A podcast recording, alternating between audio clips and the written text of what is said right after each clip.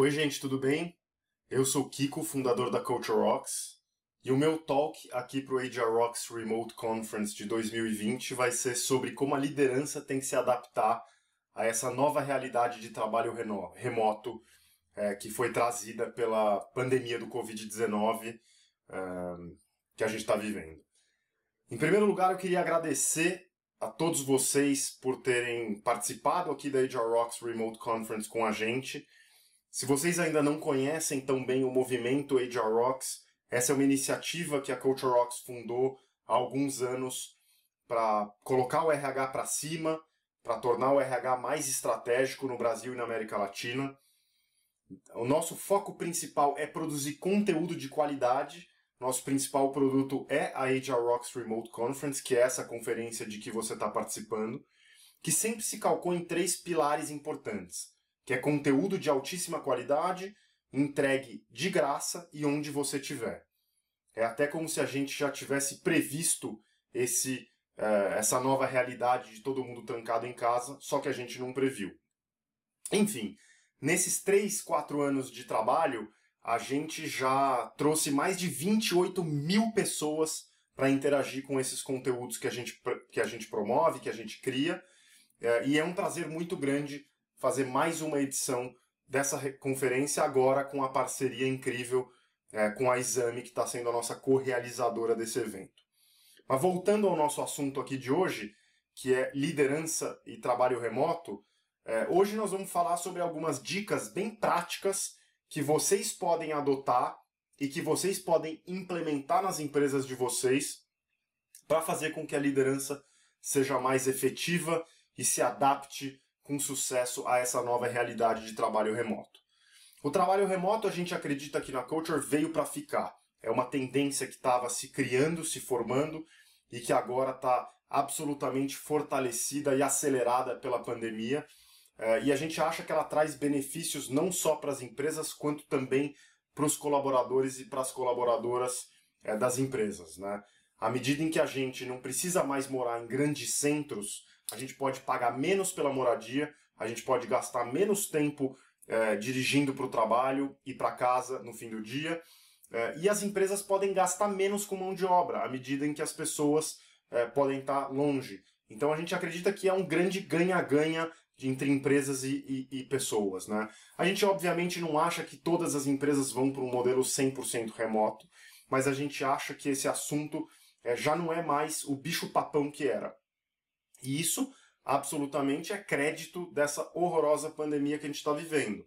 Porque as empresas que nem consideravam a possibilidade de adotar um trabalho mais remoto, que seja é, alguns dias de home office, agora é, se viu completamente é, é jogada nessa nova realidade sem escolha. Né? E, e, acho que o que a gente tem visto é, nas empresas no Brasil inteiro é que as empresas estão vendo que isso é muito menos é, cabeludo, é um problema muito mais, menos cabeludo do que elas esperavam. Essa adaptação está acontecendo, está acontecendo rápido, está sendo tranquilo e muito provavelmente por isso é, essa tendência vem para ficar. O nosso tema de hoje é como a liderança tem que se adaptar ao trabalho remoto, né? que a gente acredita que é esse novo normal, pelo menos em parte. E a liderança, na nossa opinião, a grande tese da Culture Rock sobre a liderança e o trabalho remoto é que a liderança não tem que mudar em nada é, de antes para depois do trabalho remoto. A gente só acredita que ela precisa ficar melhor. Ou seja, tudo que um líder ou uma líder já precisavam fazer antes da pandemia e antes do trabalho remoto, eles precisam continuar fazendo. É, é só que muitas vezes os líderes e as líderes não faziam isso, praticavam uma liderança menos boa e agora vão ter que ser líderes de fato, vão ter que gerir pessoas de fato. Né? Então hoje nós vamos falar sobre três grandes pilares aqui. Nós vamos falar sobre definição de expectativas, metas e, e gestão de prioridades, que é um pilar. Nós vamos falar sobre feedback, que é um segundo pilar. E nós vamos falar sobre a saúde emocional dos colaboradores, que é um terceiro pilar. Então, para começar, definição de expectativas. Acho que o grande preconceito que as empresas tinham com relação ao trabalho remoto estava calcado é, na, na sensação e no medo de que as pessoas não iam trabalhar e não iam ser produtivas quando trabalhando remotamente. A gente aqui na Culture adotou o trabalho remoto é, há mais ou menos um ano e uma pergunta recorrente que eu ouvi de amigos, empresários, colegas, etc., era como ficou a produtividade é, nessa nova realidade. As pessoas têm muito esse medo de que as pessoas não vão trabalhar, de que elas vão ficar assistindo Netflix, de que elas vão ficar fazendo sei lá o que, mas que elas não vão trabalhar quando elas estão em casa. Uma coisa que eu acho que é, que é absolutamente clara é que tem muita gente vendo que as pessoas estão até eventualmente mais produtivas. E olha que elas estão numa estrutura absolutamente horrorosa, porque tá todo mundo tendo que cuidar de criança que não está na escola, etc. Então, é, a sensação geral é que, mesmo com essas condições muito piores de adaptação, a produtividade não caiu. Mas isso é uma sensação, né? É, e, e ela é a mesma sensação que a gente tinha quando a gente trabalhava num escritório e que a gente achava que a gente estava vendo o quanto as pessoas produziam simplesmente por estar tá no mesmo teto, estar é, no mesmo escritório delas. Só por a gente ver que horas as pessoas começavam e terminavam de trabalhar, se elas estavam no, no computador ou não, se elas estavam no cafezinho, que site elas estavam olhando. Coisas que a gente acha que são péssimos é, medidores de produtividade de, e de contribuição para o time.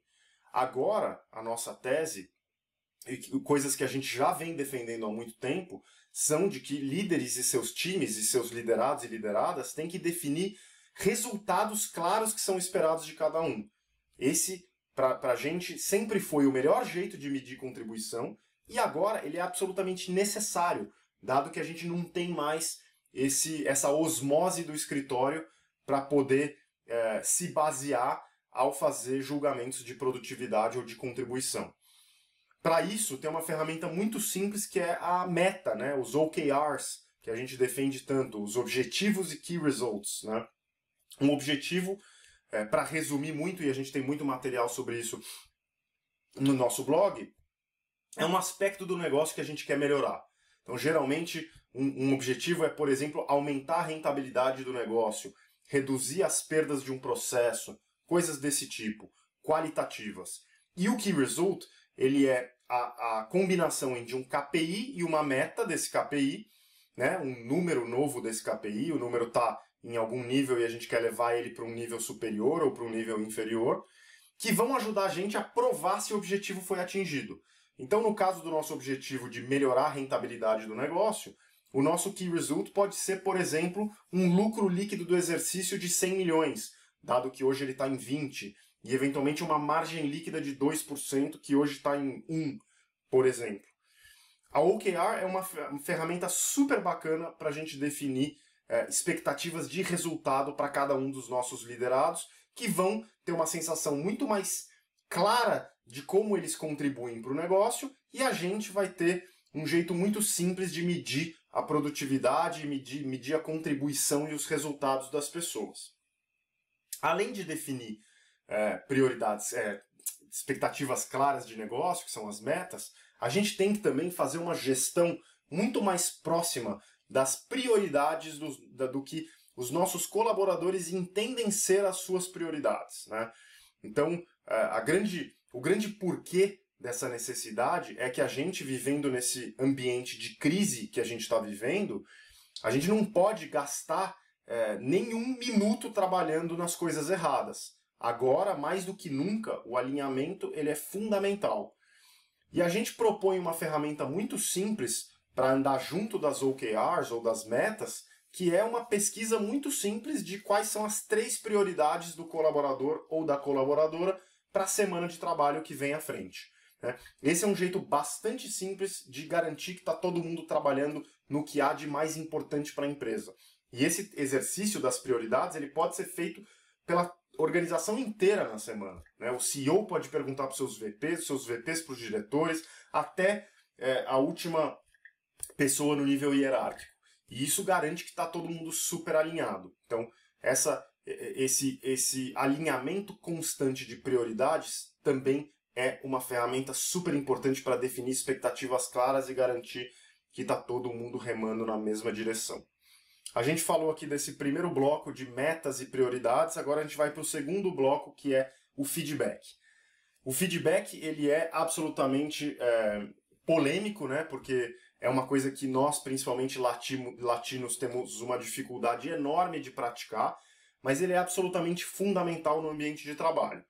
A gente tem inúmeras pesquisas que mostram que liderados e lideradas, na média, é, sentem que recebem menos feedback do que deveriam receber, e que líderes, por outro lado, sentem que dão feedbacks na frequência e quantidade suficientes. Então a gente vê que há uma discrepância, um gap, uma boca de jacaré entre a percepção de liderados e lideradas e a percepção de líderes.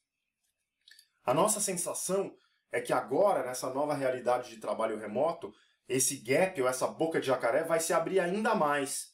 Porque a gente, líder, muitas vezes tem a sensação de que a gente está dando feedback no dia a dia de trabalho, quando a gente está na mesma mesa, no mesmo ambiente, etc., quando na verdade a gente não está dando feedback. Ou, mais importante do que isso, simplesmente os nossos liderados e lideradas não estão percebendo aquilo que a gente acha que é feedback como um feedback.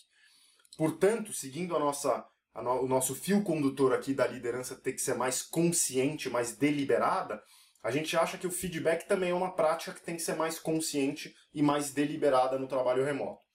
Para isso, a gente sugere uma prática muito simples, que é o feedback parar, começar, continuar, ou Start, Stop, Continue, que é uma ferramenta que vinha sendo usada e vem sendo usada na Netflix, que é uma cultura que a gente admira muito.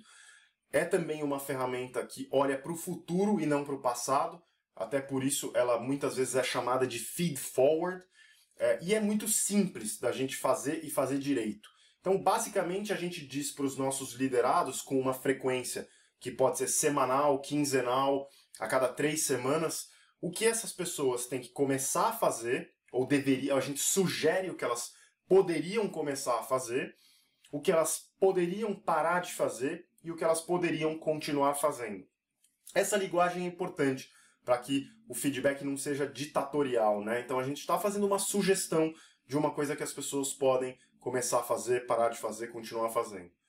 Da mesma maneira que a gente dá esse feedback com frequência, a gente também pode pedir esse feedback para os nossos liderados com frequência. Então a gente pode perguntar para eles: olha, o que, que vocês acham que eu tenho que começar a fazer, que eu tenho que parar de fazer e que eu tenho que continuar fazendo? Essa ferramenta super simples é muito poderosa para garantir que o feedback acontece e o feedback nessa situação em que a gente não está se olhando, não está se vendo, não está se falando da mesma maneira que a gente fazia no escritório, fica ainda mais fundamental. Né? Os nossos liderados e lideradas vão estar ainda mais carentes por feedback. Agora a gente vai para o terceiro e último ponto é, que a gente está sugerindo aqui de adaptação da liderança. Óbvio que são três de muitos, mas nós estamos tentando focar no que a gente acha que é mais importante, que é, é uma preocupação maior com a saúde mental e emocional dos nossos colaboradores, dos nossos liderados e das nossas lideradas. A gente sabe que a inteligência emocional muitas vezes passa por simplesmente a gente saber dizer que emoção a gente está sentindo. Essa é uma dificuldade que todos nós temos de saber exatamente o que a gente está sentindo. E uma coisa que a gente pode começar a fazer mais agora nessa época de trabalho remoto e de pandemia, que é talvez um complicômetro ainda maior, é perguntar para os nossos liderados e lideradas como eles e elas estão se sentindo né? E fazer isso com alguma frequência, por exemplo, toda semana ou a cada duas semanas. Só da gente fazer isso, é, as nossas equipes vão entender que a gente está mais preocupado com elas, a gente vai ter conversas mais profundas e a gente vai conseguir ajudar os nossos liderados e lideradas nas suas dificuldades. Uma forma muito simples, uma dica que eu dou para vocês fazerem isso é, na linguagem que já tomou conta da gente, que é a linguagem digital, é a gente simplesmente pedir é, para os nossos liderados escolherem um emoji que representa como eles estão se sentindo naquele momento ou como eles estão se sentindo em relação à semana que passou. Então, escolhendo um emoji e dizendo por que, que eles estão se sentindo assim, a gente já consegue ter uma sensação muito melhor é, do que se a gente não fizesse nada de como as pessoas estão se sentindo, como elas estão lidando com essa adaptação, como está sendo o trabalho delas, o que está fazendo bem e o que está fazendo mal. Isso é, já é um, um, um, uma melhoria muito significativa ao que a maioria das, dos líderes e das líderes pratica, que é nada. Então, com isso, a gente falou sobre três ferramentas que a gente acha que podem ajudar muito a liderança a se adaptar para essa nova realidade. A gente falou das OKRs e das prioridades, né? Que garantem alinhamento, principalmente é, nesses tempos de crise, mas também que garantem que a gente tenha é, é, métricas mais claras de contribuição de resultado dos nossos colaboradores.